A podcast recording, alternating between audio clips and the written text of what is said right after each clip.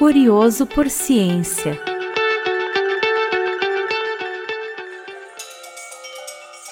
Olá, eu sou a Isabelle Rodrigues. Essa semana no Curioso por Ciência vamos falar sobre uma pesquisa muito interessante que analisou o efeito da anestesia no coração dos ratos.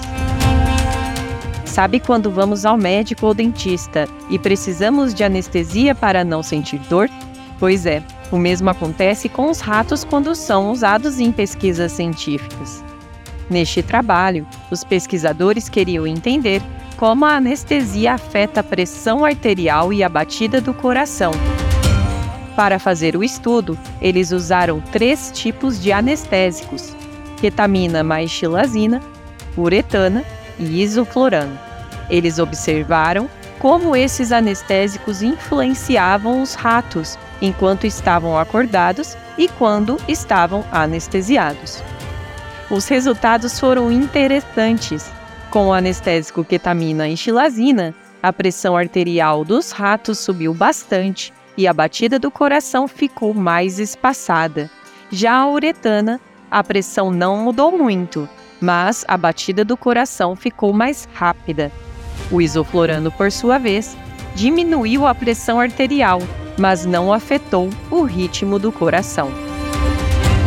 Os cientistas também perceberam que todos os anestésicos deixaram o ritmo do coração dos ratos mais constante, ou seja, sem muitas variações. Além disso, o estudo mostrou que os anestésicos alteraram a forma como o sistema nervoso regula o ritmo cardíaco.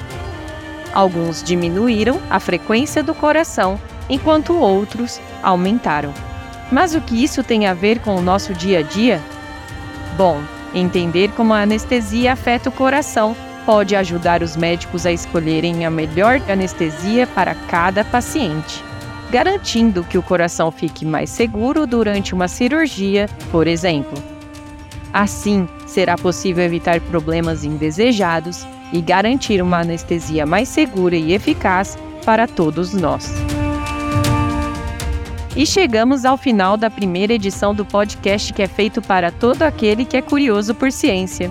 Nesta edição, falamos sobre a pesquisa de mestrado, a análise da variabilidade da frequência cardíaca e pressão arterial em ratos durante a anestesia por ketamina e xilazina, uretana ou isoflorano. Amanda Rossana Alves Barbosa foi orientada pelo professor Dr. Rubens Fazan Jr., e apresentou estes resultados em 2022 em sua defesa de mestrado do programa de pós-graduação em Fisiologia da Faculdade de Medicina de Ribeirão Preto, USP. Espero que vocês tenham achado interessante e que tenham aprendido algo novo hoje. Se você, assim como eu, é curioso por ciência, não perderá o nosso episódio da semana que vem. Até lá! Curioso por Ciência é um podcast da Comissão de Pós-Graduação da Faculdade de Medicina de Ribeirão Preto, com produção da startup Doutor Fisiologia, em parceria com a Rádio USP Ribeirão.